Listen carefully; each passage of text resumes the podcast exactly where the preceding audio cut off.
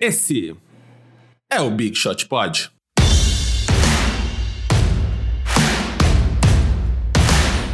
Fala, Big Shooters! Estamos aqui rumo à final. A final. Temos aqui um terço do podcast é finalista da NBA, hein? Quem diria? Quem diria que esse Ou- momento ia ou- chegar? Que teríamos uma Ou final. dois terços, dependendo de qual time tu escolher, né, Marcelo?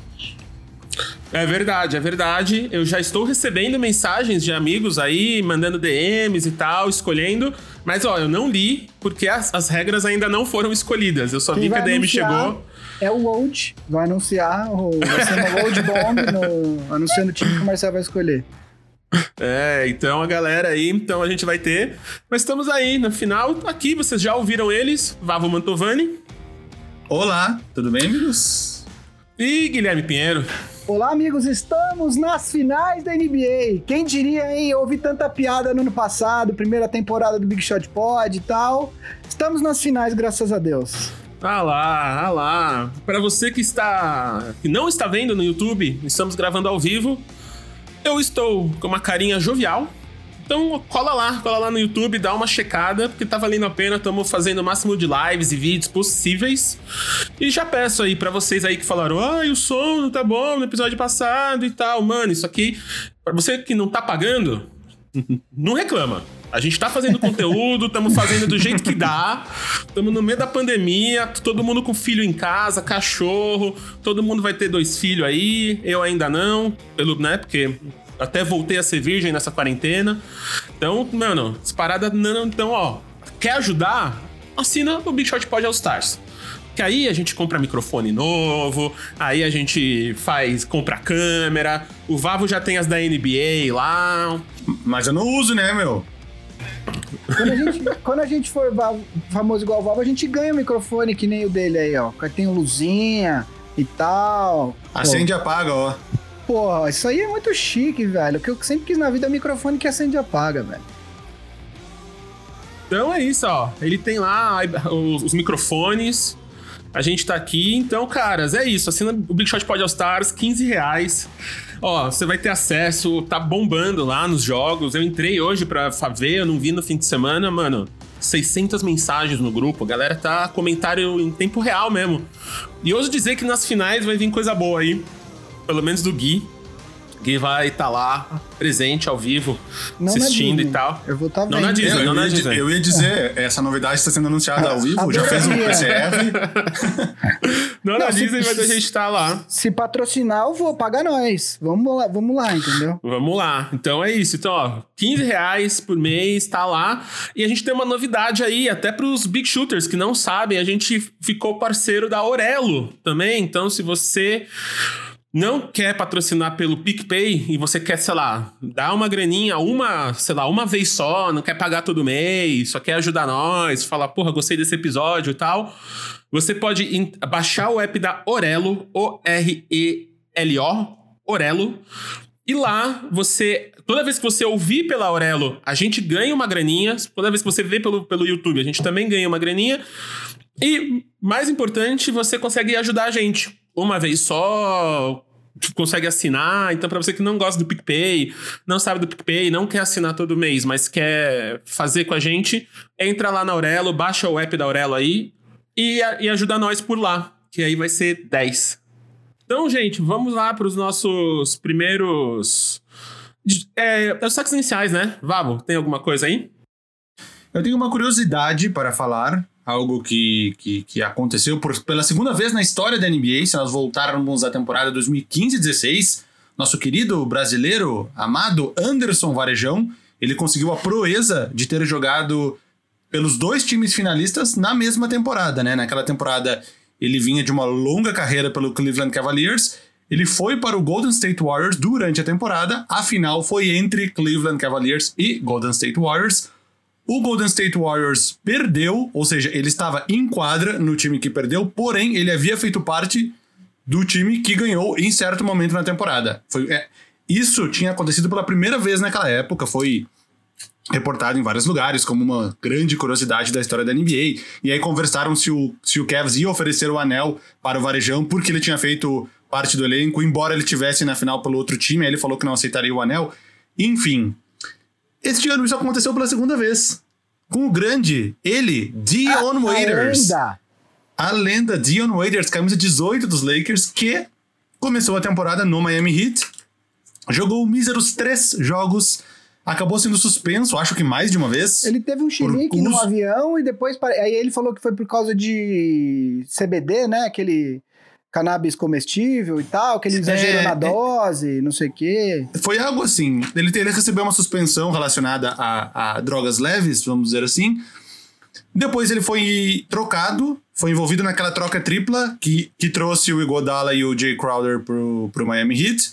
O, nessa troca, ele foi pro Memphis Grizzlies, foi dispensado pelos Grizzlies e, uma vez dispensado, ele foi chamado, né? Foi claimed pelo Lakers e está no elenco dos Lakers, onde ele jogou sete jogos na temporada regular e mais um pingadinho aí nos playoffs. Ou seja, Dion Waiters já é um campeão da NBA 2020. Ele já tem direito ao anel, basta saber se caso o Heat seja campeão, se ele ofereceria um anel para ele e também se ele aceitaria. Devido à pequena passagem dele pelo Heat nessa temporada, ele- teve boas atuações em outras temporadas. Eu acredito que mesmo que o Heat ofereça, se fosse eu, nem aceitaria, né? Mas enfim, talvez seja a única chance da vida dele de ter um anel. E, mas enfim, ele já é um campeão da NBA. no- nos registros, ele já é um campeão da NBA, porque pela segunda vez na história temos um jogador que jogou pelos dois times finalistas na mesma temporada. Esta é a curiosidade. É, antes de eu falar o que eu queria falar, você viu os rumores de que o favorito para assumir o Philadelphia é o Mike D'Antoni? Uhum. Estranho, né? Não, não, não vejo um time do Mike D'Antoni com. Talvez pelo vício recente, o vício do olhar de ver os times do Houston, é um time absolutamente diferente, né? A construção de elenco do, do Philadelphia. Você acha que funcionaria? Cara, é, então, porque fica esse vício, porque dos times que ele treinou, os times que deram mais certo foram os times que jogaram exatamente com um estilo de jogo. No caso, o Phoenix Suns e o Rockets, time rápido, ataques rápidos, principalmente agora essa, essa onda de arremesso de três pontos. E os dois times que ele teve menos sucesso eram, foram o Knicks e o Lakers, que eram times que jogavam de uma forma mais tradicional, entre aspas. E no caso do Sixers, seria um time que certamente, com os jogadores que eles têm, jogaria de uma forma mais tradicional. Mas Cara, é, tem, tem muito time, tem muita vaga, tem muita, tem muita vaga em aberto, tem muito treinador eh, desempregado agora e muito cara querendo virar treinador nesse momento. Não sei se seria a melhor opção para o Sixers, justamente por tudo isso que eu falei, e pelos jogadores que o Sixers já tem. Por exemplo, o Ben Simmons, ele é o.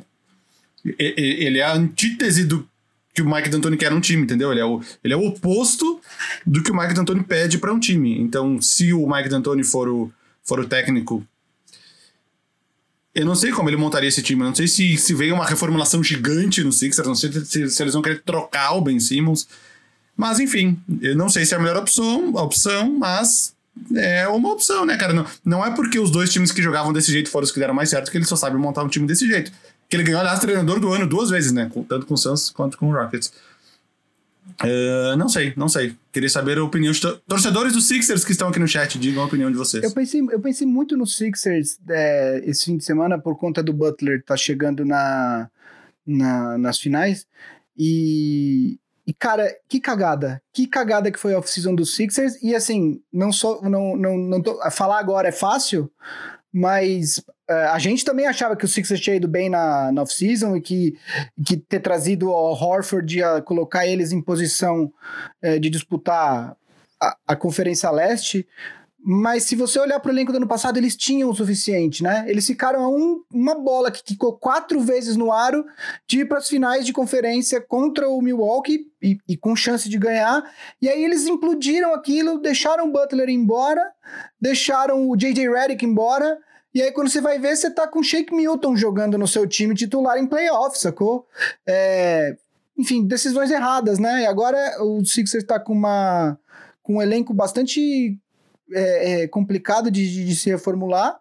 Mas, enfim, vamos ver o que eles fazem. Se você tivesse que escolher entre Simmons e Embiid para montar seu time ao redor, você escolheria quem? Embiid?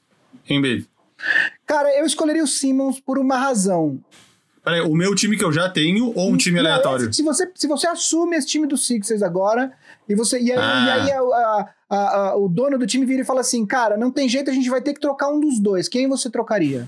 Tro- Eu trocaria o Ben Simmons. Eu trocaria o Embiid porque eu acho que eu tenho também muito, eu tenho muito receio de lesões. Assim, ele, ele não é um cara com Não, mas o histórico Ben Simmons, de... o Ben Simmons também perdeu a primeira temporada inteira porque tava lesionado. É, mas e pivôs- perdeu em momentos cruciais também. Pivôs com histórico de lesão desde cedo é, não costumam envelhecer bem, né? Eu acho que o Simmons, eu- é, apesar dele ter se machucado essa temporada, é, eu acho que o Embiid representa um perigo maior de lesão e eu, eu, eu acho, na minha opinião, que é, é mais fácil hoje você ser campeão com um time montado ao redor de um jogador como o Simmons do que como o Embiid. É, dá para ser campeão ao redor do Embiid? Dá, não é isso que eu tô falando. Mas eu acho que é mais fácil você montar um time ao redor do Simmons do que do Embiid. Tá, mas aí eu tenho duas observações. Primeiro, é mais fácil, mais fácil, ou pelo menos tem mais volume, conseguir um outro jogador que complete o Joel Embiid do que conseguir um outro pivô um jogador alto de frontcourt para completar o, o Ben Simmons. Eu discordo. Eu acho que é mais fácil você conseguir um jogador que complete o Simmons. O, o que, o que, que o Simmons precisa hoje? O que, assim, sério, o que, que ele precisa hoje? De, assim, um cara como o Simmons, chutadores ao redor dele, certo? Que é o Quatro que mais chutadores. tem. Não, não necessariamente quatro, mas se ele tiver uns três, é, é o que mais. Hoje é o que mais tem na liga. Quer dizer, você vê gente, moleque treinando arremesso de três pontos, que você sabe que se você defender bem e arremessar bem de três pontos, você tem uma carreira longeva na liga, né? É, Ao mesmo tempo, tu tem um dos três pivôs bons da NBA aí no teu time. Mas não, outra questão que eu ia falar, que acho que é mais importante, o Ben Simmons não evolui, cara. Ele é o mesmo jogador desde que ele entrou na NBA, já se passaram três anos e ele possivelmente não vai mais evoluir. Então é esse jogador pro resto da vida que tu vai ter. O cara ali que te dá 14 pontos, 8 rebotes e 8 assistências pro resto da vida. porque Cara, não vai, ele- o teto dele é esse. Eu não acho que ele não evolu ele não tem como evoluiu. construir um time com esse teto. Ele evoluiu principal jogador tendo esse teto. defensivamente, ele evoluiu defensivamente, tanto que hoje ele é um dos melhores jogadores é, defensivos da liga. É, eu acho que o que não evolui é o arremesso, isso sim. Mas eu acho que ele evolui sim. E aí eu acho que também tem uma outra questão, que é a construção do elenco do Philadelphia, que prejudicou. é, eu acho que é mais ou menos o que aconteceu com o Boston ano passado, né? A, situação toda é, é, impediu que o Jalen Brown e o Jason Tatum evoluíssem mais na temporada passada, e aí quando eles arrumaram a situação, eles deram um baita salto nesta temporada.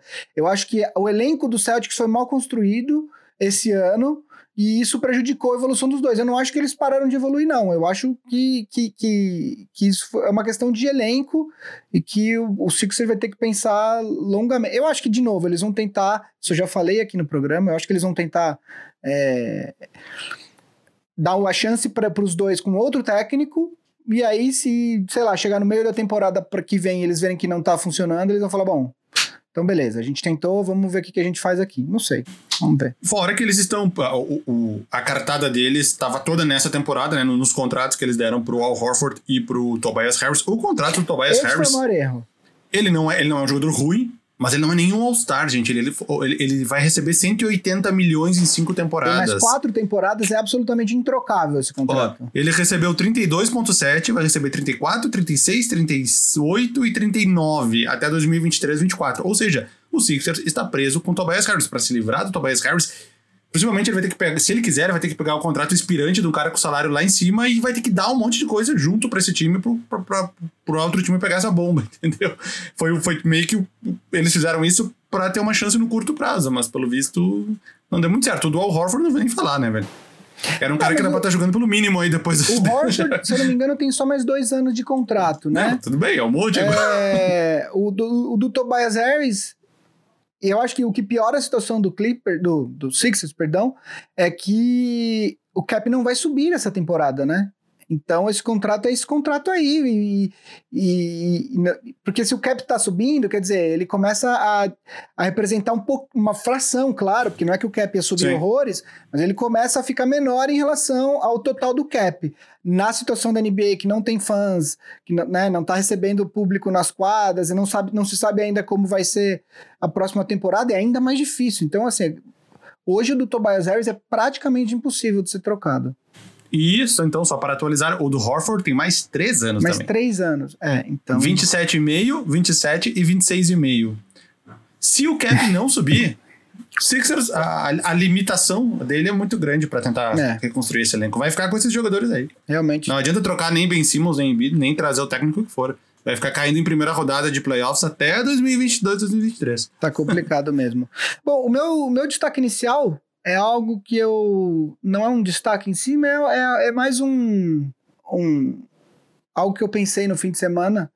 é, que é a relação que a gente tem com os esportes, e, e, e hoje especificamente eu tô falando com todo mundo que, assim como eu, torce pro Lakers. É, é engraçado como a gente desenvolve é, o hábito de marcar a passagem do tempo, a gente que gosta muito de esporte, com, com eventos esportivos, né? Então, é normal que você lembre. é, ah, de 2002, porque você lembra das finais do- da NBA de 2002, ou porque eu lembro, sei lá, do Corinthians e Santos, que o Corinthians perdeu do Santos na, na final do Brasileiro. É, mas você associa a passagem do tempo ah, com com eventos esportivos, né? Você, isso ajuda uma coisa lembra a outra sempre, né? É, o Lakers ficou 10 anos sem ir para as finais e 7 sem aparecer nos playoffs. A última aparição nos playoffs foi em 2013, né?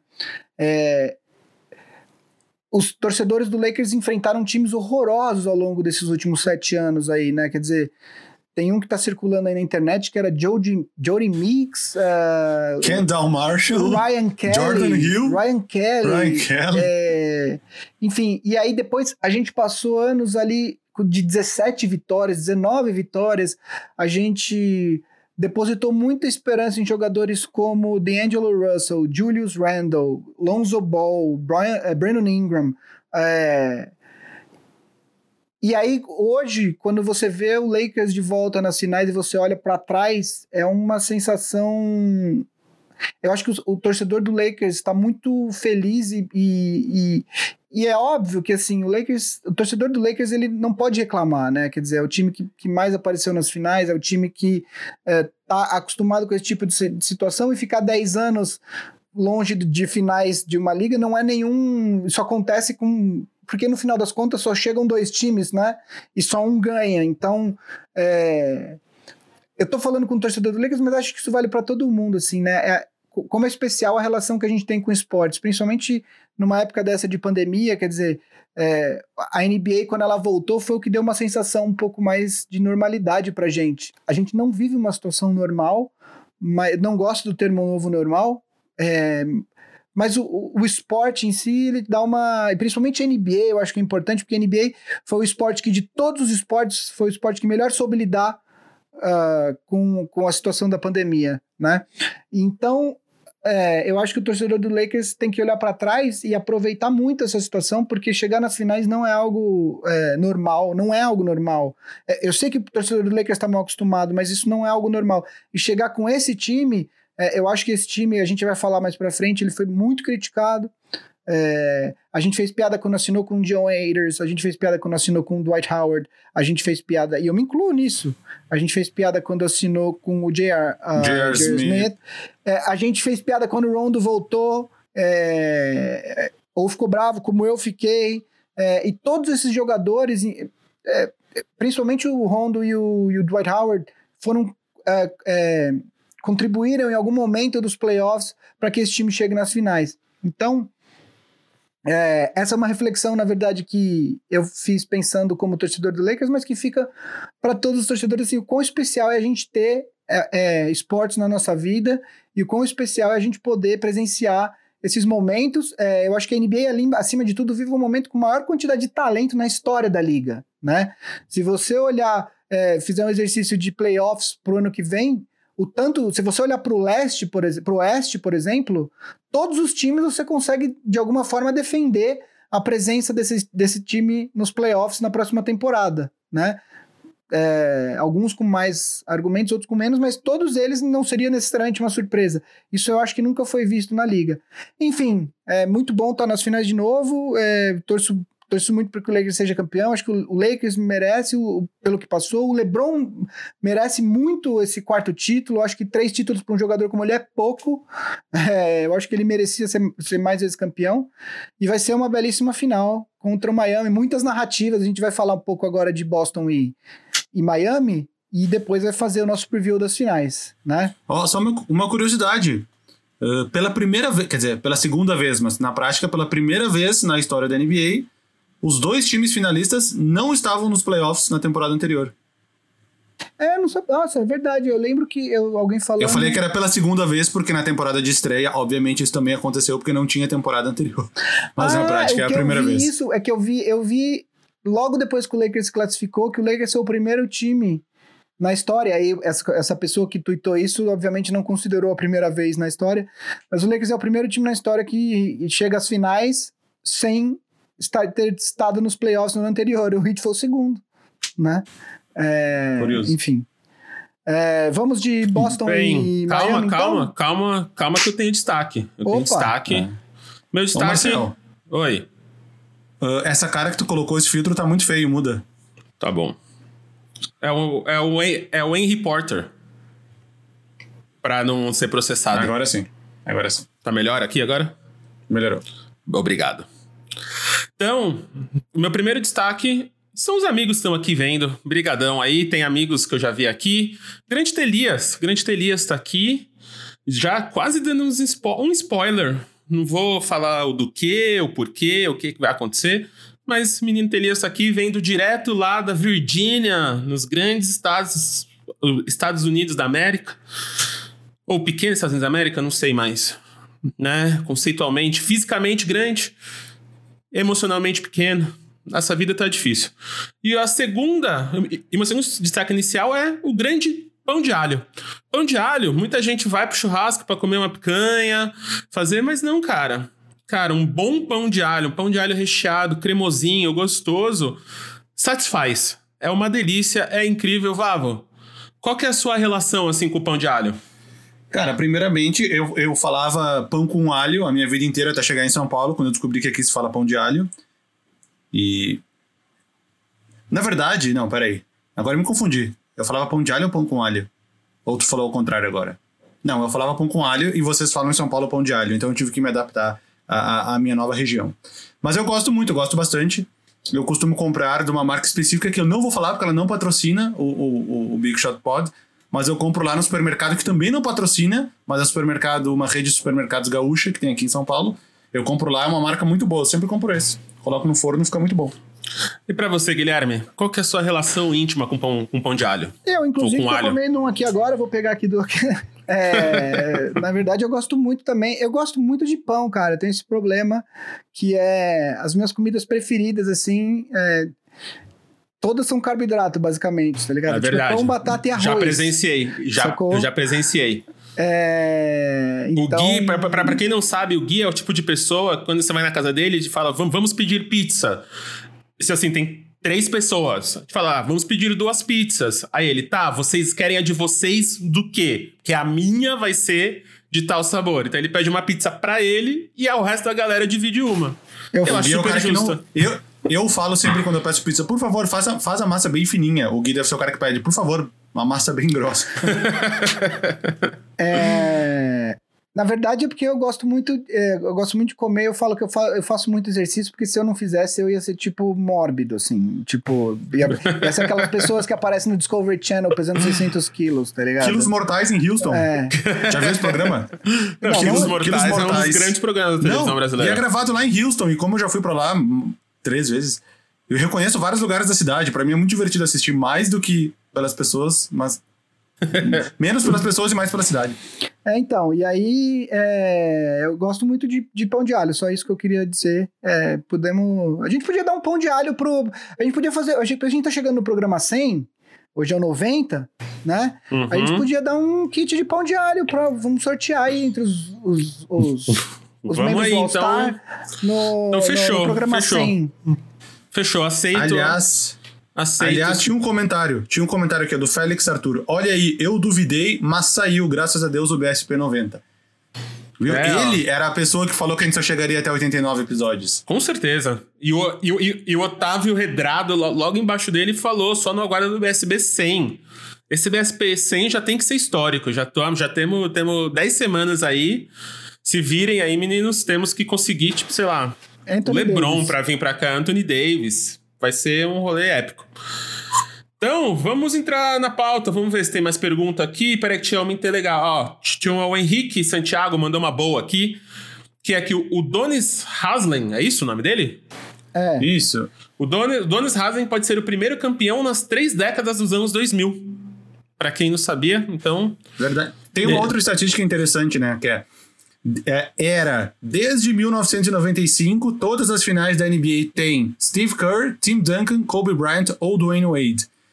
E para adaptar essa, essa, essa estatística para esse ano, a, a, a nova frase é: todas as finais desde 1995 tem Steve Kerr, Tim Duncan, Kobe Bryant ou Udonis Haslem. Que ele é o, o Dwayne Wade saiu, mas ele continua e ele esteve presente em todas as finais do Hit. Uma grande estatística, um grande nome na história da NBA. Que teve um chilique no banco de reservas no último jogo, mas é um bom, nome. a gente pode, é, só pra dar sexta final consecutiva de André Godala. André Godala, é. É, tinha mais uma que eu ia falar. Mas enfim, vamos falar de Boston e. e- Só mais E uma, mais, mais uma pergunta aqui, já que você falou, Gui, rapidão. Se você, se você acha que o torcedor do Lakers teve a sensação de tempo perdido entre 2013 e 2019, o Bruno Neves aqui, como fez esse comentário. Cara, não, porque, porque assim. é, Se você for olhar o que o Lakers construiu nesse. Os times eram ruins, mas o Lakers construiu um patrimônio de jogadores que foi o que permitiu com que o time é, trocasse pelo Anthony Davis. Então, é, você. O D'Angelo Russell virou. Ele foi, foi, foi trocado para o Brooklyn, mas aí ele virou o Brook Lopes, virou uma outra escolha que virou o Kyle Kuzma. É, e aí, nesse mesmo draft, teve o Josh Hart, o Kyle Kuzma, que tá no time agora. Quer dizer, ele é, ele é, sei lá, o sexto, o sétimo jogador na rotação. É, você usou o Brandon Ingram e o Lonzo Ball pra, pra, na troca do Anthony Davis. Assim, o, o Lakers assim, não chegou aqui por acaso. É evidente que o Lakers, pela história que tem, é, é natural que tenha uma certa vantagem na hora de obter jogadores por trocas. É, o LeBron jamais teria vindo para o Clippers, por exemplo, que não tem essa história, né? É, ele veio para o Lakers. Ele até falou que o pessoal fala que ele veio para Los Angeles por outras razões. Ele falou: não, eu vim para o Lakers porque eu queria jogar numa franquia como a história do Lakers. Ele falou na, na, na entrevista depois do jogo contra o Nuggets, do último jogo. É, então, assim, é, assim, não foi fácil, seis anos horrorosos, de times horrorosos, mas não foi tempo perdido, né? Serviu para alguma coisa, né? O Lakers usou todo esse, esse arcabouço de jogadores draftados e escolhas para conseguir o Anthony Davis, que foi o que possibilitou esse time estar aí. Fica aí então a esperança para torcedores de times como Chicago Bulls, por exemplo. Eu tô muito animado pro futuro do Chicago Bulls, velho. Então vamos lá, então vamos vamos falar da, das, das- das- do, do final, né? Das finais que vai gerar a final. Então, primeiro, Gui, parabéns, parabéns, Lakers, na final, finalmente. Finalmente, depois de 10 anos, mas vamos antes falar do arquirrival. Arquival. Boston Foi Celtics. quase, né? Foi quase. Boston Celtics que foi eliminado ontem pelo Miami Heat, Vavo. Faça as honras. O que, que você achou da série, do jogo? Cara, uh, não querendo me gabar, mas a série foi exatamente como eu achei que ia ser. E eu tenho provas, porque eu falei que ela ia ser exatamente 4 a 2 para Miami Heat. E, e eu quase cante- eu quase acertei a ordem das vitórias, porque eu falei que o, o time fora de casa iria ganhar todas. Foi quase isso. Pra ser isso, teria que ter sido 2 a 0 Heat, aí uh, 2 a 2 e aí 4 a 2 né? É isso? É. Não, sei lá o que eu falei, mas enfim. Uh, cara, o time do Boston Celtics é um time que vem sendo construído, que teve aquele. Ele teve aquela, aquela resposta positiva bem antes da hora, né? Que foi na temporada 17 18, quando eles, sem, quando eles sem o Kyrie Irving e sem o Gordon Hayward, que supostamente eram para ser os dois melhores jogadores do time naquela época. Só uma Oi. coisa que eu pensei agora. Para Ah. o time de fora ganhar sempre, a série obrigatoriamente tem que ter sete jogos. Para se É, ela tem então. seis jogos, um dos times tem que ganhar um jogo fora de casa. É, exatamente. Mas eu quase acertei. Quase acertei. Mas eu falei que ia ser 4x2. Tenho provas, tá aqui no Big Shot Pod. Voltem, voltem aí uns dois episódios atrás. Ou se não foi aqui, foi lá no NBA 2.0 do YouTube da NBA Brasil. Não, fino. E Esse time ele teve, ele teve uma resposta positiva bem antes da hora, porque lá nos playoffs de 2018, sem os dois principais jogadores, eles chegaram com o Jason Tatum e o Jalen Brown liderando o time. O Jason Tatum era rookie, nem parecia, ele quase bateu o recorde de pontos em playoffs, não bateu por um, o recorde do Kareem Abdul-Jabbar. E aí talvez meio que tenha se, tenha se criado uma expectativa além daquele time do que uma construção ao longo do tempo. Eu digo tudo isso porque eu acho que esse time tá onde ele meio que deveria estar na linha do tempo original. Era um time que estava sendo construído para em uns três anos estar brigando por final de conferência e vaga na final da NBA e meio que a partir da próxima temporada já ser um candidato a título. Eu acho que ele meio que tá onde ele deveria estar se a gente ignorar que eles foram longe demais, entre aspas, em 2018. A gente tem o Jason Tatum, que é um cara que, ao que tudo indica, vai se tornar uma, uma. Ele já é meio que uma estrela da NBA, ele já disputou All-Star Game, ele já é um cara que, que nos segundos tempos dos jogos joga muito. É, brincadeira, porque ele teve dois jogos aí onde ele jogou praticamente só no segundo tempo. Ele é um cara que tem potencial para se tornar uma super estrela. O Jalen Brown é um cara que com certeza vai virar um All-Star. O Marcus Smart, que é um cara que foi super bem draftado, demorou para engrenar, demorou para acertar o arremesso, e hoje ele é um cara que não, não tem mais como ver ele como um sexto homem. É um cara que era sexto homem ao longo da temporada e, e agora ele é um cara que seria titular em qualquer time da NBA. Kemba Walker ainda se adaptando. É um cara que só tinha jogado duas séries de playoffs e tinha sido eliminado pelo Miami Heat nas duas, ou seja, os três playoffs dele até agora ele foi eliminado pelo Miami Heat. É um time que precisa melhorar o banco, que precisa uh, encaixar as peças, as peças necessárias para construir um, elenco, ou pelo menos uma rotação um pouco melhor. Tá, pode perder o Gordon Hayward na, na próxima free agency, mas é um time que está no caminho certo. O Miami Heat é um time que teve um caminho completamente eh, inesperado, né? É um time que, que não jogou os playoffs na temporada passada, que não tinha perspectiva de jogar os playoffs por muitas pessoas. Eu falei que o Heat ia se classificar em oitavo e disseram que eu fui otimista. se classificou em quinto, está aí nas finais da NBA. E é um time que meio que com a mão do Pat Riley, que é um cara muito inteligente e experiente, não só como, como executivo, mas também como treinador. A gente sabe que ele tem cinco títulos aí na, na carreira dele como treinador um cara que conseguiu, de umas movimentações certas, montar esse time super forte ao longo da temporada. Então, no início da temporada, lógico, seria uma surpresa falar que o Miami Heat chegaria às finais da NBA. Mas quem foi acompanhando a temporada e tudo que foi acontecendo, não é uma surpresa.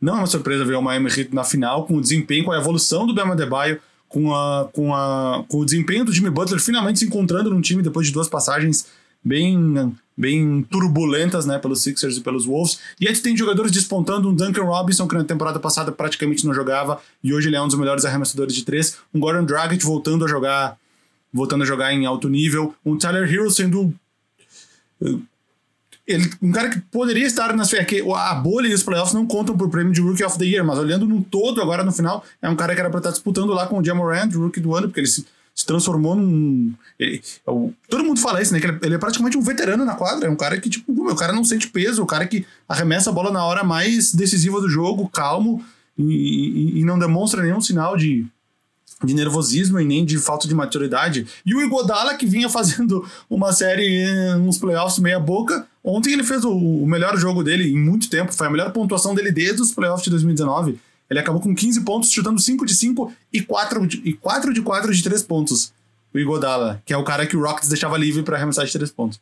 E teve o plus-minus de mais 20, o Igodala ontem, em 27 minutos. Enfim, uh, eu fiz um panorama do, dos times e não da série em si, vou deixar por aqui falar sobre isso. Mas eu acho que os, do, os dois times estão bem encaminhados. Parabéns pro Miami Heat, que conseguiu chegar uh, às finais com essa reconstrução ao longo da temporada meio bem inesperada. E o Celtics é um time que está crescendo, tem tudo para ser um time que vai brigar novamente para chegar nas finais da NBA na temporada que vem. E eu acho que de repente com uma com, com as pecinhas certas aí pode até se tornar um, um favorito na Conferência Leste na próxima temporada. É, eu acho que o Celtics é um time que está bem posicionado para as próximas temporadas. É, o Celtics acertou nas escolhas do Jalen Brown e do Jason Tatum. É, tanto os Sixers quanto o Lakers comeram bola no draft do Jason Tatum, né? Acho que o, Lakers focou muito cedo no Lonzo Ball e não olhou mais para mais ninguém. É, Embora na época fosse meio consenso que os dois melhores jogadores do draft eram o Markel Fultz e o, e o Lonzo Ball, é, eu acho que foi uma comida de bola tanto de Filadélfia quanto do Lakers. É, eu acho que o, o problema é que além dessas escolhas, o Celtics Uh, ah, o Marcos Smart, mas que já é um jogador. O, o Marcos Smart já tá no, na liga, acho que desde 2013 ou 14, se eu não me engano. Então, é uma escolha um pouco mais antiga. Mas além dessas escolhas, o Celtics teve muitas escolhas de draft nos últimos drafts, vai ter três escolhas de primeiro round nesse draft de novo, e precisa acertar, precisa de jogadores que possam contribuir é, mais, uh, com mais uh, consistência nos playoffs.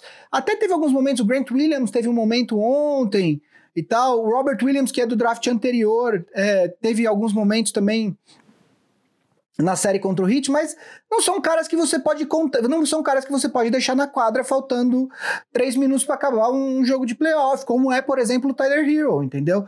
É, eu acho que para o Celtics falta é, acertar mais nessa, nessa. O Celtics vai ter a 14 escolha desse draft, que era uma escolha do Memphis, né? Eu acho que o Celtics para o futuro, quer dizer, pensando que você já tem um compromisso de, é, é, com o Marcus Smart, com o Kemba Walker, tem, eu não sei se eles já assinaram a extensão com o Jason Tatum, mas se não assinaram, vão assinar agora. E o Jalen Brown, meio que o núcleo é esse, né? É, o Gordon Hayward, eu, eu acredito que ele tenha uma. É, ou ele tem uma opção ou já foi? Ele já fez a opção? Esse é não, eu acho que a, a, opção é pro próximo ano agora. Esse foi o terceiro ano dele no Celtics, né? Isso, agora ele tem a opção no quarto ano. Exato. Possivelmente ele vai aceitar. Porque ele não vai conseguir esse dinheiro por conta do Exatamente. que aconteceu com ele das lesões e por conta também do mercado, do cap, que não vai subir, etc e tal. Ele deve. Então, assim, o Celtics, eu acredito que do ponto de vista de cap, o Celtics não vai ter muitas opções. Então, o Celtics tem que trabalhar, então, em acertar as escolhas que vai ter nesse nesse draft e desenvolver as escolhas que teve nos drafts passados, Romeo Langford, Grant Williams é, e por aí vai, né? É, sobre o Heat, a gente vai falar mais, é, eu, eu, eu, eu, acho que o que, é, o que para mim ficou claro nessa série é que é, o Boston tem um mérito que é o Heat não conseguiu ter aquela rotação de oito, nove jogadores uh, que a gente estava falando no começo, né? Eu acho que o próprio Igodala, em alguns momentos, não, não, não, não conseguiu jogar, não dava para deixar ele na quadra. Uh, o Jay Crowder, é, que no, nas, nos, primeiros jogos é, acabou com o Celtics arremessando de três, é, o Celtics continuou insistindo nessa vira e falou assim: bom, se de todos os jogadores aqui, se, se, se é o Jay Crowder que vai chutar, eu vou viver com o resultado disso. Né? E aí ele já não foi tão bem nos últimos jogos da série, então eu acho que é uma é, foi uma série que é, ninguém tem motivo para sair de cabeça baixada, pelo contrário, o Celtics está tá muito bem posicionado uh, para os próximos anos, embora é, eu, eu acredite você, você nunca pode jogar uma, um playoff pensando que você vai ter uma janela de X anos pela frente. Porque é uma lesão, é uma coisinha que sai fora do prumo, sacou? Que, que você perde tudo isso, né? É, e o Heat, eu acho que vem é, com muita chance de ser campeão. Eu não, eu, eu não. Eu não acho que vai ser uma série. Eu acho que vai ser uma série longa. É, entre Heat e Lakers, pelo menos seis jogos eu vejo, é, e eu acho que o Heat vem, é, sai um pouquinho toda aquela moral que construiu passando pelo Indiana é, de zero, eliminando o, o, Milwaukee por 4 a 1 eu acho que ele sof sofreu um pequeno abalo ali, mas nada que impacte na capacidade do time de ser campeão, né?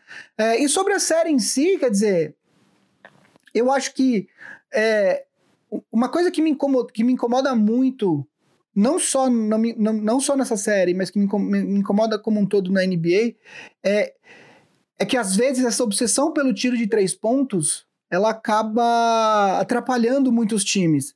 É, isso é uma característica que eu gosto muito do Lakers, que é o Lakers, por não ter grandes chutadores de três pontos, quando o Lakers abre uma liderança, é, em vez de começar a chutar de três pontos, o Lakers investe nesses lances, arremessos mais perto da tabela, arremessos mais curtos de dois pontos, que são arremessos uh, uh, com percentual alto de acerto, né? E que se você toma uma bola de três pontos, quer dizer, muito difícil um time vai acertar uma sequência de oito bolas de três pontos seguidas se você fizer dois pontos do outro lado, quer dizer, é, é, é, mais difícil do outro time diminuir as lideranças, né?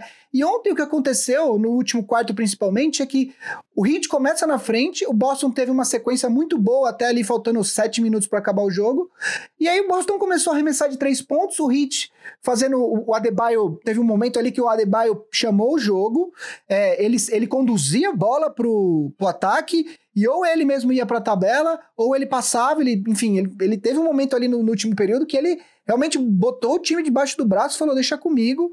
Foi impressionante. Mas quando o Boston tinha a bola, tentava arremessos de três pontos, muitas vezes marcado, etc e tal. Quando Pô, faz o fácil. Às vezes, principalmente quando o outro time tá no meio de, um, de, um, de, um, de uma run, né? Quer dizer, fazendo 8, 10 pontos na sequência. Porra, para a sangria ali no momento, né? Vai para um arremesso mais fácil, sabe? Faz dois pontos, toma falta, segura, esfria o jogo, em vez de tentar. Porque é isso, né? Daí você arremessa. É, começou, é. Foram três arremessos de três pontos ali na sequência que o Celtics perdeu. E aí o, o Miami deslanchou e aí, enfim, chegou uma distância que realmente não dava mais.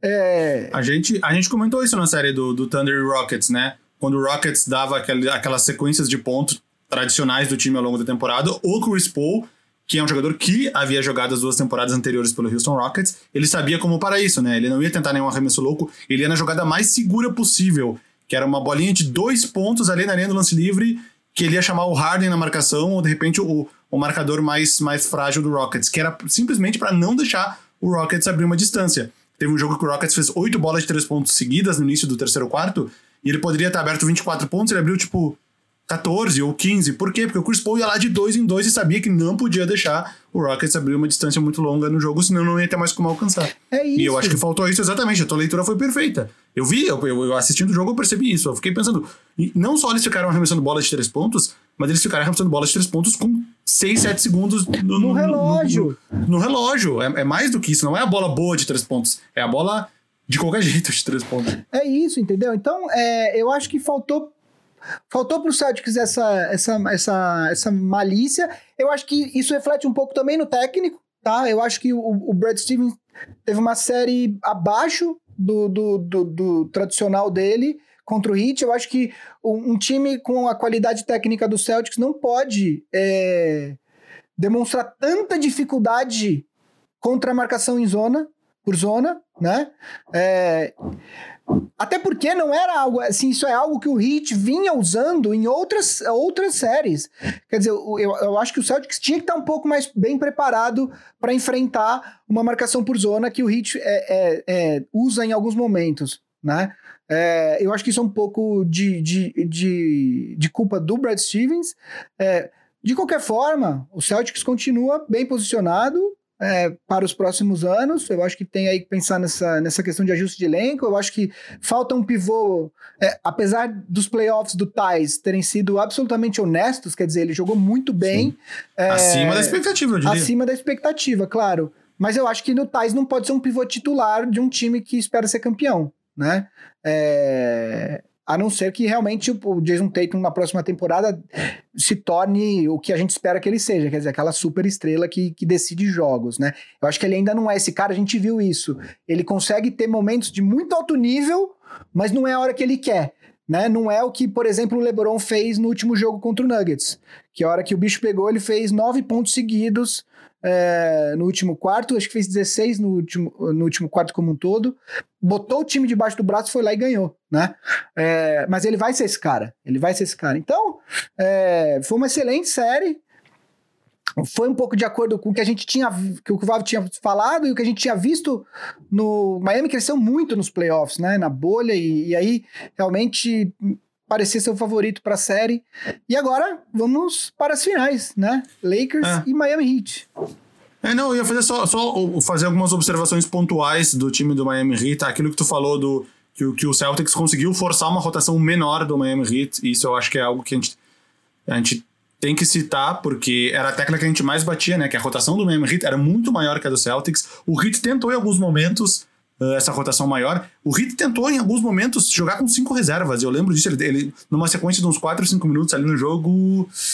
Ux, agora não lembro qual foi. Talvez no jogo 4, no 3 ou no 4. Uh, eh, eles. No 4, no 4 que eles venceram. Eles tentaram, no final do terceiro quarto, cinco reservas em quadra, com o Godala, acho que o Olinick, Derrick Jones, o Kendrick Nunn e o, e o Tyler Hero, não lembro. E foi um período que eles fizeram mal. O Celtics abriu uma vantagem que depois o Heat tirou.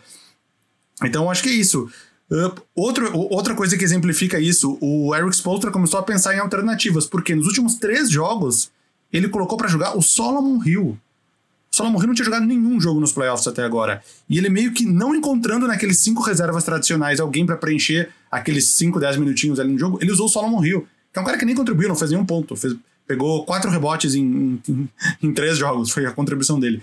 Mas ele tentou achar alternativas, porque o Celtics sim tinha conseguido tinha conseguido se adaptar a essa rotação maior do Heat, e isso talvez já, já fique de alerta para as finais. E uma curiosidade final, o Jimmy Butler, ele foi o quarto cestinha do time nessa série. Então o Heat o, nem precisou, entre aspas, de um Jimmy Butler se sobressaindo eh, na frente dos outros jogadores. Foi equilibrado, foi. Ó, o Adebayo 21.8, o Dragic 20.5, o Hero 19.2 e o Butler 19.0.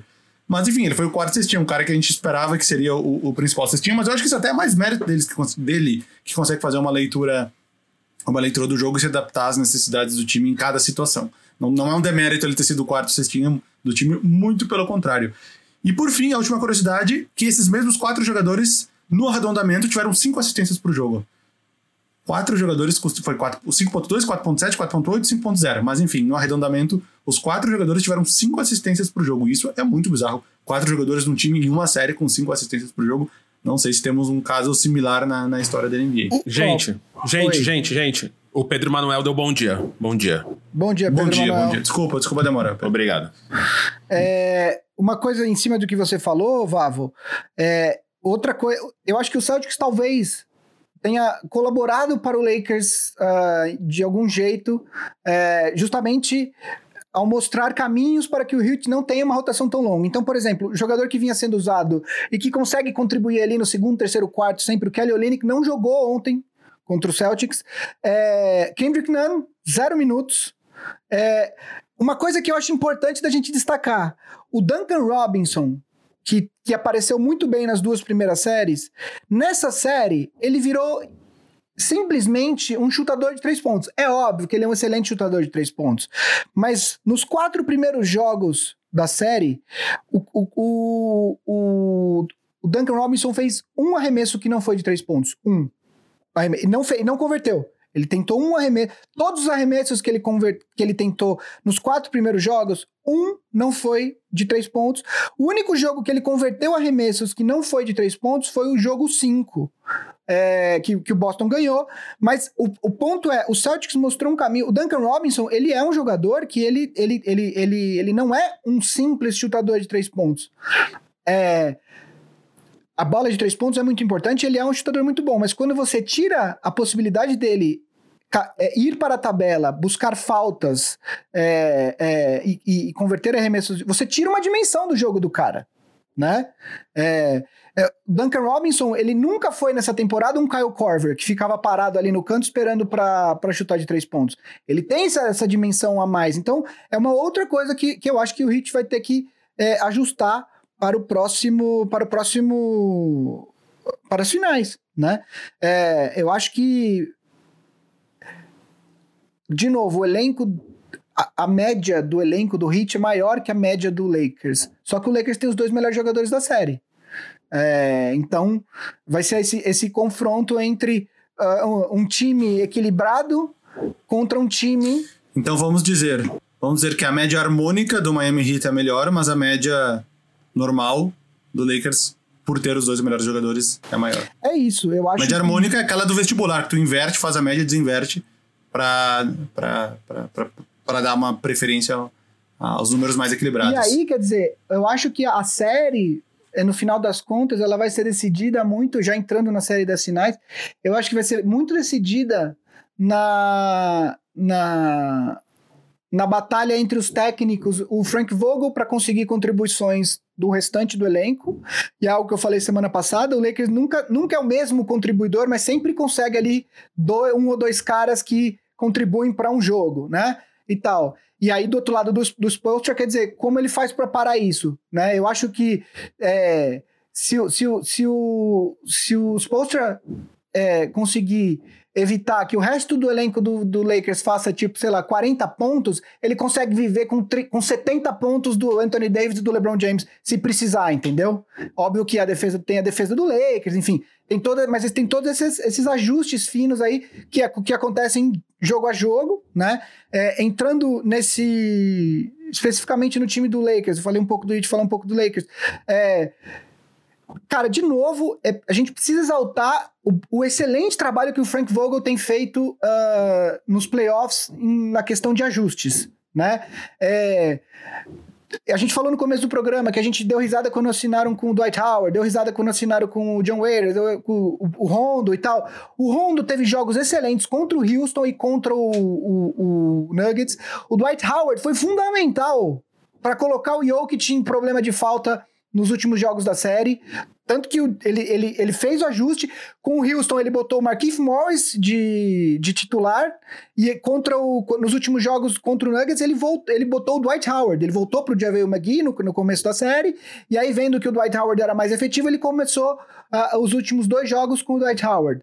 É, isso é coisa, é trabalho bem feito. Isso é técnico que sabe o elenco que tem na mão.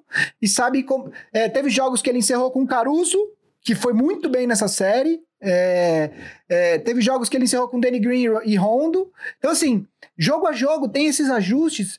É, e aí, com todos os problemas do elenco do Lakers que a gente sabe, que faltam chutadores, quer dizer, etc e tal, vou falar um dado aqui para você que eu vi em algum podcast que eu escutei é, entre ontem e hoje. É, sabe quais os times do que chegaram às finais da NBA não precisando de mais de cinco jogos por série nesse século? Lakers de, do, do, do Shaq Kobe lá, uh -huh, contra os Sixers. Uh -huh. Eu coloquei no Big Shot Pod hoje cedo. Uh... Ah, o Warriors, que foi 15 de 2017. Um, né? Só o de 2017. E aí o Lakers de 2020. Então, quer dizer, o que esse time tá fazendo, com todos os problemas que tem, é muito especial.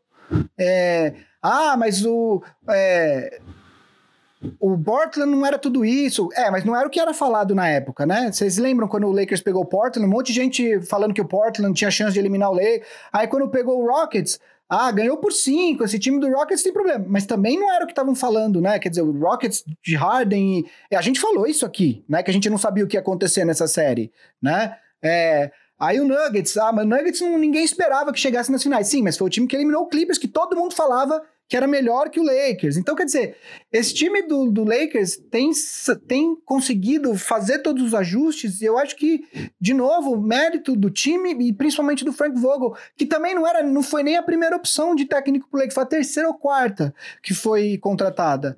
É, esse, o que esse time está fazendo é muito especial, esse time parece que se dá muito bem, é, e eu acho que, enfim, é, eu coloco sem posso estar parecendo clubista, mas eu coloco o Lakers como favorito, sim. Eu acho que o Heat tem chance. Já falei aqui que talvez o time do leste seria favorito, falei há duas semanas atrás, mas é aquilo que eu falei no programa passado. Quando os fatos mudam, também muda a minha opinião. Eu acho que do que eu vi nas duas séries, é, é base, baseando nos playoffs todos o que eu vi nas duas séries, eu acho que o Lakers é levemente favorito. Não acho que. Acho que o Miami Heat tem chance sim de ser campeão daria um leve favoritismo, porque eu acho que LeBron James e Anthony Davis, é isso, assim, no final das contas, é isso, sacou? É, o Lakers tem dois dos sete melhores jogadores da liga, sei lá, não sei, cada um tem a sua lista, mas no final das contas eu acho que isso pesa e aí eu daria esse favoritismo leve para o, o, o Lakers, apesar de achar o Clipper, o, o Heat mais time como um todo. É, o, o vira e mexe, o, o, mundo dá voltas e no final o Igodala tá marcando o LeBron numa final, né? É aquela coisa. Não, mas é isso, cara. O eu se eu tivesse que escolher um favorito, se eu tivesse que botar meu dinheiro, todo meu dinheiro, eu colocaria no Lakers também. Eu acho que é sério, ela não é tão imprevisível quanto o, o Lakers e Rockets, que para mim foi a mais imprevisível de todas nesses playoffs. Uh, mas eu acho que ela tem boas possibilidades, cara. Eu acho que ela tem boas possibilidades. Seria uma surpresa se o Heat vencesse? Surpresa, não. Uma mini surpresa. Eu acredito que o Lakers está bem encaminhado para ser o campeão. Que nem falou, tem dois dos melhores 5, 6, 7 jogadores da liga, coisa que o Heat não tem. Mas o Heat tem quatro ou cinco dos melhores 50 jogadores da liga, 40, coisa que o Lakers é não isso, tem também. É Porque o terceiro melhor do Lakers está lá no centésimo, quinquagésimo, entendeu? E isso também, a questão dos ajustes do Frank Vogel é isso. Tu precisa ajustar três coisas, porque duas delas tu não precisa ajustar, né? Então fica até mais fácil, entre aspas, fazer os ajustes. Porque não existe ajuste com o LeBron James e com, com o Anthony Davis. Uh, quanto ao time do Miami Heat, quantas finais em si agora? Questão de, de, de, de, de marcação. Vai ter um embate muito legal entre o Anthony Davis e o Bama Adebayo que são dois caras que estão chegando pela primeira vez numa, numa, numa situação dessas de finais. Obviamente, o Bama Adebayo, que é um cara que está no terceiro ano na NBA, e o Anthony Davis, um cara que jogava num time que não tinha condições de chegar tão longe, porque era um time não muito bom, o que fez com que ele pedisse para ser trocado. É, eu, a marcação do LeBron James, exatamente. Eu acho que o Igodala vai ganhar vários minutos que ele não teve nessa série. Esse último jogo foi, foi o renascimento dele, né? Porque o, o Igodala, nos primeiros cinco jogos, ele tinha marcado oito pontos em cinco jogos. Então não era nem, nem dois pontos por jogo. Ele, ele era nulo no ataque. E na defesa ele não estava indo tão bem. Nesse último jogo, ele não despontou nada espetacular na defesa, mas ele foi bem no ataque. E eu acho que talvez isso seja o combustível que ele precisava para entrar. para para se tornar uma peça mais importante agora nas finais. Eu acho que ele vai jogar bastante, bastantes minutos. Uh, Jay Crowder vai ter minutos marcando o, o, LeBron. Jimmy Butler vai ter vários minutos marcando o LeBron. Eu acho que quanto a isso o Rito não precisa se preocupar muito. Eu acho que isso é importante Quando... que você falou. Você falou três caras que podem marcar o LeBron, que é o que um time precisa de, de gente descansada o tempo todo em cima do LeBron. Pode ter um, pode tranquilamente um deles se carregar de faltas, principalmente o Godala, que é o cara que não contribui tanto no ataque ou Jay Crowder, enfim, esses dois podem, um deles de repente se carregar mais de faltas e mesmo com 4, 5 faltas fazer uma marcação dura, porque ele sabe que tem alguém uh, garantindo a. Alguém garantindo as costas dele, como é que se fala isso? Não sei. Uh, e o Jimmy Butler, claro, que é um, um baita de um marcador, vai, o Hits também tem ele para marcar o LeBron. No Anthony Davis, possivelmente vai ficar o, o Adebayo. A segunda opção do Anthony Davis na marcação pode ser mesmo o próprio Godala, o próprio Jay Crowder, o próprio Jimmy Butler, ou ele pode inventar um. Não sei, não sei qual seria a segunda opção. O Kelly Olynyk não deve ser. Myers Leonard, o Solomon Hill. Quem? Myers Leonard. O Myers Leonard nem jogou nos playoffs. É, né? mas sim, é, mas ele tem. ele era titular. Ele tem seis faltas pra dar, né? Ele tem seis faltas pra dar, né? Às é. vezes, às vezes é, é, aliás, um tweet muito bom. É, que apareceu no, esse, ontem, é uma foto do, do, do, do, Costas Antetokounmpo e do Myers Leonard falando que teremos Antetokounmpo versus Leonard na final. Eles fizeram isso? Boa. É o, prim o primeiro Antetokounmpo a chegar às finais é, da NBA. Eu falei isso, mas não o último, se Deus quiser. não, não, ia dizer só, e, e os outros jogadores da, da, da da, da, da rotação do Hit, fora esses que eu falei, eles meio que vão estar tá dando uma descansada também, né? Porque não são as maiores armas. Danny Green não vem bem. Caldwell Pope alterna bons e maus momentos. Teve até mais bons do que maus momentos nesses playoffs. Mas não são jogadores aquele que tu precisa uh, dispor 100% da tua energia uh, eh, 100% do tempo. Então eu fico curioso, fico curioso para saber como vai é, ser a mesma, mesma coisa pro outro lado. O quem... do outro lado, o pior, porque assim, na defesa a gente sabe quem o LeBron vai marcar e quem o Anthony Davis vai marcar. A minha questão é, quando o Heat tiver, por exemplo, como tava ontem, com Tyler Hero, uh, Butler... Uh, Duncan Robinson. Adebayo, Duncan Robinson e... E era o Crowder que tava o... na... O Igodala, o Igodala que tava na Igodala, Igodala. Quem vai, assim... É, possivelmente o Caruso vai pegar um chutador, é, o KCP outro, é, mas tem que ver se vai rolar, né? Se eles vão conseguir dar conta do recado. Que eu acho que eu acho que o Hit pode ganhar nas beiradas aí, quer dizer, é, porque além do Adebayo e do, e do, e do Jimmy Butler, você tem dois chutadores mortais, é, é, o Tyler Hero e o Duncan Robinson. Então, eu acho que é esse, pro Lakers, é aí que mora o perigo. É quem marca esses caras e se esses caras vão dar conta de marcar os chutadores do Hit, entendeu? É, e, e, o Hit tem que tomar cuidado com o Adebayo, né? Porque ele não tem um, que nem eu falei, ele não tem um substituto à altura. Então ele se. De repente, ali se um Dwight Howard conseguir entrar na cabeça dele, que nem ele entrou, de certa forma, na cabeça do Jokic, conseguir fazer o Adebayo cometer duas ou três faltas ali no primeiro tempo, talvez o Adebayo tenha que dar uma afrouxada para não cometer a quarta, quinta, sexta falta, e isso seria uma vantagem pro Anthony Davis. E aí talvez tivesse que apelar para um Myers Leonard, para um Solomon ah, Hill. E tem o Dragic também, né? A gente tá aqui falando, esqueceu do Dragic. Quer dizer, que, tá, que, teve um renascimento na, na, na, na- nesses playoffs, né? Ele não era nem titular, ele era reserva do Kendrick Nunn no começo da temporada. Não estava, não estava nos minutos decisivos do jogo 6, agora diga-se de passagem, mas ele- porque o time que tirou a diferença continuou até o final e ele não tá. Mas ele jogou muito bem no, no, no, nos playoffs como um todo. Era um cara 20 pontos de média na série. que, como a gente já falou aqui, ele, o Heat tentou trocar. Ele tava naquela primeira troca, que foi a troca que trouxe o Jimmy Butler pro coisa. Ele tava na primeira versão, que era Dallas, é, Filadélfia e. E, e, e- e Miami, e Miami. Foi os três. Aí eles Ah, anunciaram essa troca, voltaram atrás, porque aí o Dallas saiu, entrou Portland e depois entrou o Clippers. É, enfim. Então, assim, tem, é, é, o matchup é complicado pro Lakers, porque o Heat tem essas opções, né? Vamos ver, vamos ver o que vai acontecer. Eu tô, vai, ser uma, vai ser uma belíssima final. Tô bem animado. E agora vamos aos palpites, né, Vavo? O que, que você acha pra essa final? 4 a, uh, Lakers em 6, É, 4 a 2. Eu tô nessa também, eu vou de Lakers É, em mas seis. no teu Twitter tu não escreveu isso, hein?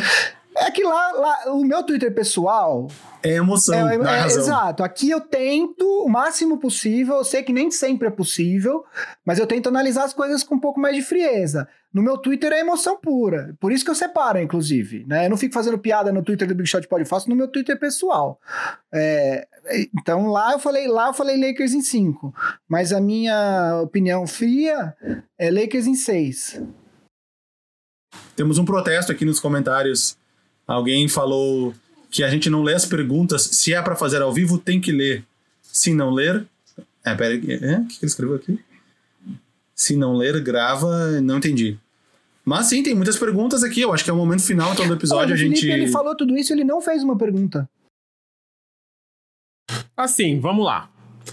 Primeiro, podcast é nosso, a gente faz o que a gente quiser. Eu posso pedir pra você pular com um pé só, e se você quiser fazer, você faz. Se você não quiser, não faz. Segundo, pra que eu vou interromper o Vavo e o Gui, sendo que eles estão brilhando na análise do Lakers, da galera aí? A galera tá querendo ouvir. Se você tivesse é, assistindo a pauta, Felipe, você estaria vendo que as perguntas iam entrar agora no final. Por isso que eu faço a pergunta, pra dar tempo de vocês fazerem as, as perguntas e a gente responder agora. Então você não fez uma pergunta, mas tomou uma na orelha pra aprender que isso aqui é diversão, é amizade, é carinho, mas também não é qualquer coisa não. A gente faz aqui, as paradas tá tudo organizado, tá tudo certo. A gente é roteirista, brode. Fica de boa, respira, respira, é o calor na cabeça, é o calor na cabeça. Toma uma aguinha, vai na piscininha, liga o ar-condicionado. Tá tudo já, certo. Já que o Felipe falou, tem umas perguntas boas aqui. Tem, tá tudo certo. Eu já tava separando aqui pra, Então pra manda vocês. lá, Marcel, manda pra nós. A gente faz responder umas três, quatro aqui antes de ir embora. Então, o... então, então vamos responder a do Felipe aqui. Já que ele fez free agent do Lakers de, de 2021 com muito cap sobrando. Tá, tá, tá muito longe. É, é, todo mundo sabe que o Lakers quer um Tetocumpo, mas, mas todo mundo quer um Tetocumpo. E, vão, e, e terão muitos jogadores nessa free, free agency de 2021. Inclusive, ao contrário Anthony dessa de, Davis- de 2020, que não tem ninguém. Possivelmente Anthony Davis, que eu acho que vai optar pra ficar o último ano de contrato por conta de tudo que a gente já falou. LeBron James também, a partir da temporada que vem, Player tem opção option. também. Então, assim. Kawhi Leonard é player option, Paul George é, É. player option. Enfim, 2021 tem, tem tipo Victor Oladipo, tem vários caras assim que não são super estrelas, mas são os caras que vêm ali na, no segundo tier do- dos, dos bons jogadores.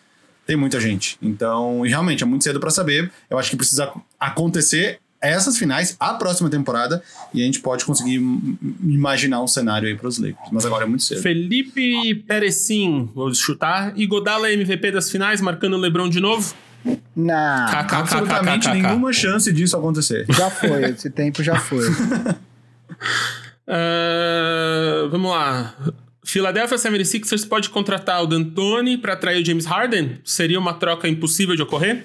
Eu não sei se o Vavo viu, tem esse boato, O Vavo. Wanderson, de Wanderson que Russo perguntou isso. Era uma troca centrada em Embiid, James Harden. É um boato, tipo, que tá rolando. Então não sei se você viu. De trade machine na ESPN, assim, que, que alguém fez. É porque sabe o que, que tá, tá falando, tá tendo barulho? O, o Bill Simmons falou isso no podcast dele. Que ele escutou um papo e tal, e como é um podcast com bastante é, audiência, então tá rolando esse papo de que poderiam conversar a respeito. Cê- você trocaria? Tro- Centrado nos dois? Não, eu também, eu também Não, óbvio que não. Também não. É, ver. A pergunta não, alguma- o Felipe Sarmazzi, ele faz uma pergunta com o Adebayo, que, é, for- se, o- se o Adebayo for marcar o Anthony Davis, quem marca o Dwight Howard se o Dwight Howard for titular? É, Que o Pedro Manuel também falou, fez essa pergunta. é, é- é válida essa pergunta. Qualquer um. Agora, não, porque o Dwight Howard ele é um cara que ele, principalmente na série contra o Nuggets, ele fez no último jogo ele fez, ele te- teve seis rebotes ofensivos, isso isso é relevante, né? É, No primeiro tempo, né? Foi é, tudo no primeiro é. tempo. Então, quer dizer, mas aí no final ele acho que ele terminou com 11 ou 12 pontos o jogo, que é bastante. Você não pode, né? Um time que quer ganhar do Lakers não pode deixar o Dwight Howard fazer 12 pontos essa altura do campeonato.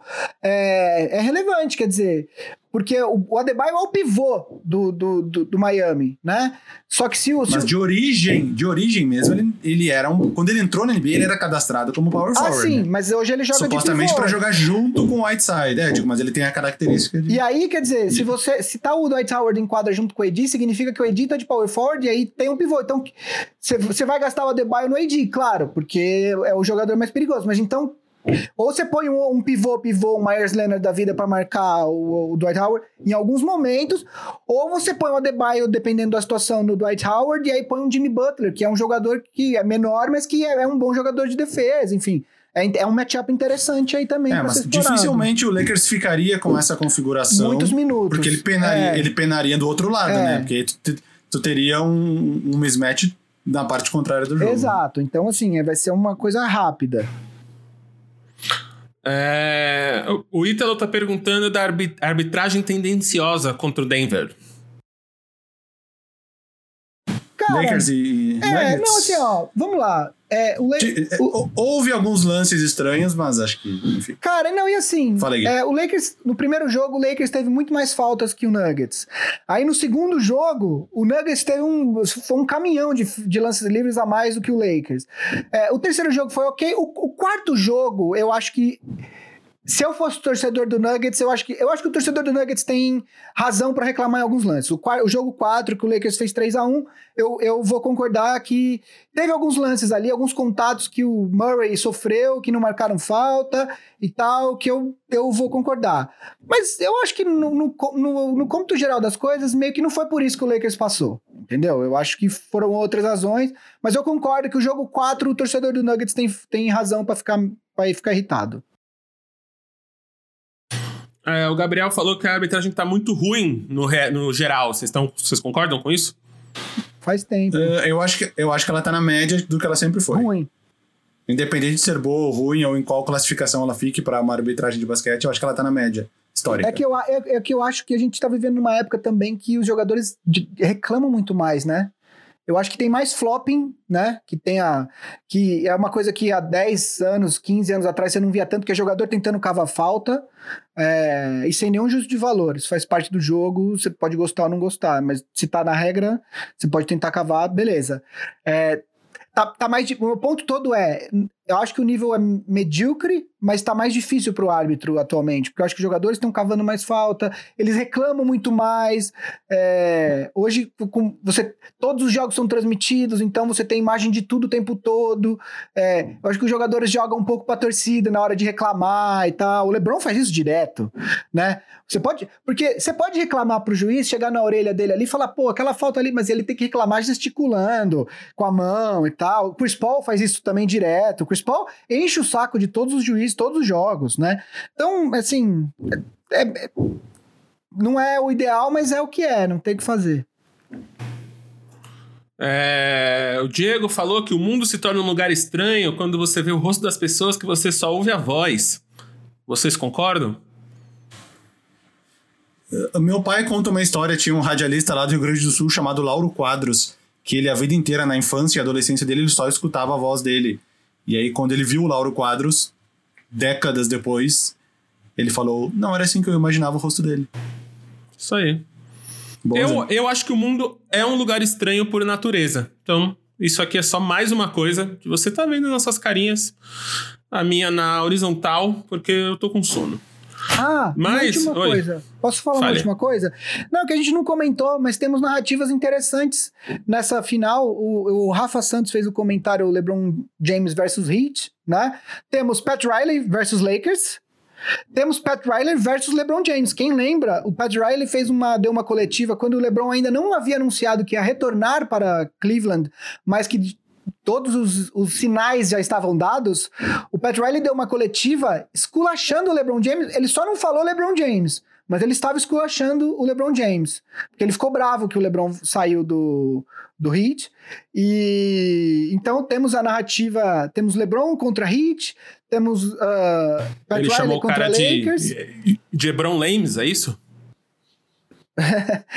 temos. Temos. Temos o Rajon Rondo podendo ser campeão por Celtics e, e Lakers, né? Lakers, né? Temos isso. Que não é o primeiro jogador da história. Temos um pivô chamado Clive Lovelat, que já fez isso na época de Minneapolis, Lakers e Celtics.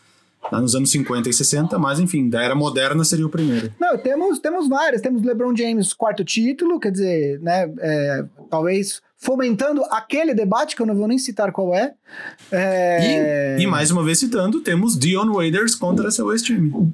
Que é, o, que é o principal, a narrativa dessa, que é o principal. dessa, Exatamente. Dessa, dessa temporada.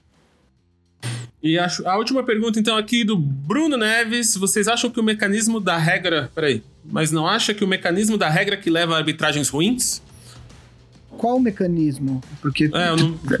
tem vários mecanismos. O Ítalo Silva tá perguntando se eu tô possuído. Eu nasci possuído, viu, Ítalo? Não sei pelo quê. É verdade. É Mas é, verdade. é isso. Esse pessoal de Marília é assim, é muito quente lá. Conexão direta. O submundo. Falando, falando nisso, não sei se vocês viram as previsões do tempo para essa semana, mas vai ser tipo, hoje tá até fresco, mas diz que vai fazer um calor lazarento os últimos próximos dias aí, tipo 38 por aí. Vai. Vai fazer um calor FDP. Gente, pra gente fechar aqui, uma novela. Próxima vítima. Carrossel. Massa. Um achocolatado. Pode. Nescau. Ô louco, ô louco, tô sentindo uma divisão. Eu sei que eu tô. Não, não, eu... gente, eu sou simplesmente um cara inteligente. No instante que o Gui falou uma marca, eu falei a outra, porque caso alguma queira patrocinar, ela não se sinta ofendida no futuro, né? Eu nem toma chocolatado. Dizer, eu tomo sim, muito. é... Um podcast de basquete. Big Shot pode. Que uh... acabou de acabar o seu programa 90. Parabéns, Guilherme. Então, estamos aqui finalizando o podcast 90. Em homenagem em homenagem, essa eu não precisei nem procurar. O grande lenda da NBA que sempre usou o número 90, ou quase sempre, ele, Drew Gooden. Ó, oh, faz, faz assim, Bruno, a gente vai acabar aqui, manda a sua, a sua pergunta pra gente depois, porque temos filhos e tra trabalhos e já estamos uma hora e quinze gravando, mas explica pra gente, quer dizer, com o mecanismo, manda um e-mail, uma DM e tal, a gente vai te responder. E a gente fica aqui com esse programa, ajuda a gente aqui no Big, no Big Shot Pod, tanto no PicPay quanto na Aurelo. Logo mais, se você tá no YouTube, vai ter super chat, essas coisas todas. Enquanto os meninos estavam falando, eu já inscrevi a gente aqui nas paradas tudo. Então a gente vai ter isso aí logo mais. E a gente é produzido pelo Maron, editado pelo, pelo Guido, produção da Ampere. E a gente se vê aí semana que vem. Falou, beijo. Abraço. Tchau.